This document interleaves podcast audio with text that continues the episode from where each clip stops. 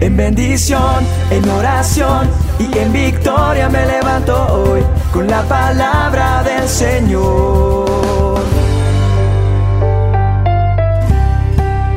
Con William Arana. Aquí estudiando la palabra de Dios y mirando esas historias que nos sorprenden de la terquedad del ser humano. Pero miramos a los demás y no miramos cómo somos nosotros, ¿verdad? Por ejemplo, pensaba en Jonás cuando se lo traga esa gran ballena, pero salió ileso de ese pez, de ese gran pez. A pesar de su testarudez, salió libre. Mirando a José, traicionado por sus hermanos, metido en esa gran cisterna, en ese pozo, también salió de ese lugar por la mano poderosa de Dios. Lázaro, que ya estaba muerto según lo que creyeron los que eran cercanos a él, pero vino el poder de la palabra de Jesucristo de Nazaret y salió de la tumba después de estar muerto. Daniel estaba en un foso de leones hambrientos y vino la mano poderosa de Dios y lo sacó de ese lugar. Y sin ir muy lejos, Sadrach, Mesach, Abednego los metieron en un horno de fuego. Impresionante, el que se acercaba a ese horno podía morir. Pero dice la escritura que un ángel vino de parte de Dios y los ayudó a salir. ¿Qué puedo decirte de todo esto y concluir? Que ningún escogido de Dios ha sido vencido por la prueba. Y si tú crees que eres un escogido, una escogida de Dios, vas a salir adelante de la prueba. Vas a salir victorioso de la prueba. Porque a pesar de las circunstancias, Dios está contigo. Y hoy quiero decirte y recordarte a través de esta dosis que mucho antes de que tú pensaras en Dios, Él ya había pensado en ti, ¿sabes? ¿Y cómo lo sé? Porque te mando esta dosis, porque has venido escuchándome. Y hace muchos años atrás también existió un joven llamado David. A este joven, el Señor Dios Todopoderoso lo escoge para que sea el segundo rey de Israel. Físicamente habían hombres más grandes, más fuertes que él. Pero sabes una cosa, Dios tiene una cualidad maravillosa que nosotros los seres humanos no tenemos. Él mira el interior.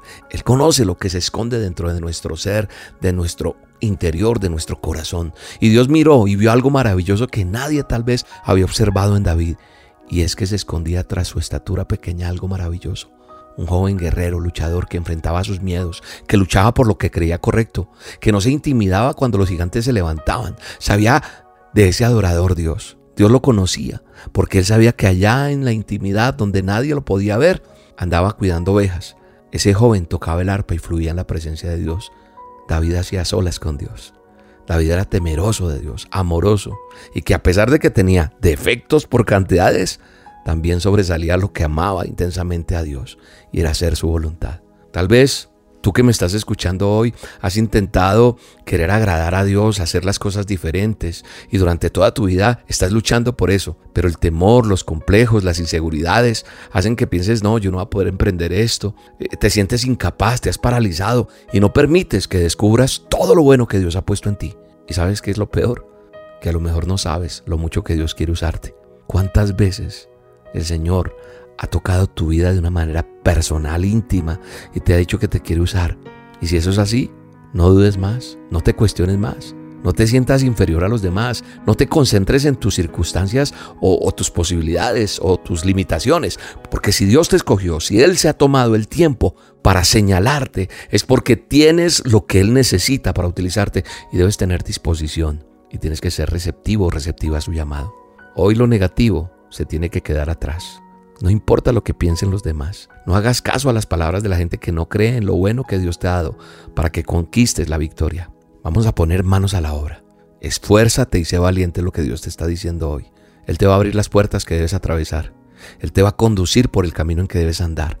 Él te va a dar la provisión, las herramientas, la sabiduría necesaria. Él va a trabajar en ti. Lo único que tienes que hacer es aceptar este reto, ser obediente, aceptar en tu corazón que Él te ha llamado y que te está ungiendo para estos tiempos. El hombre mira lo que está delante de sus ojos, pero Dios mira tu corazón. Avanza hacia lo que Dios te ha prometido y lo vas a lograr.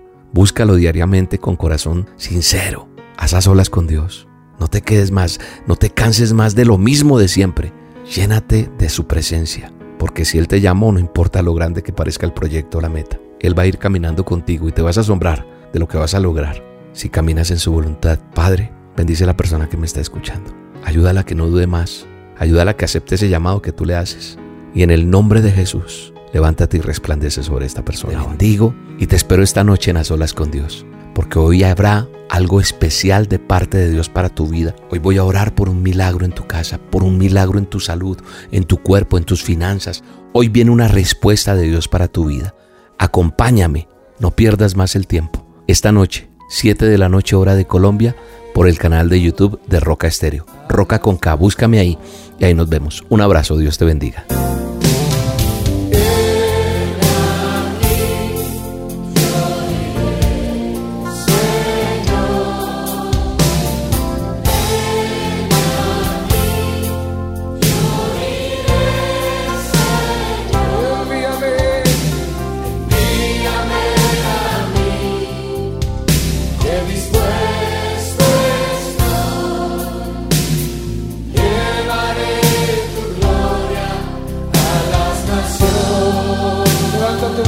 Díselo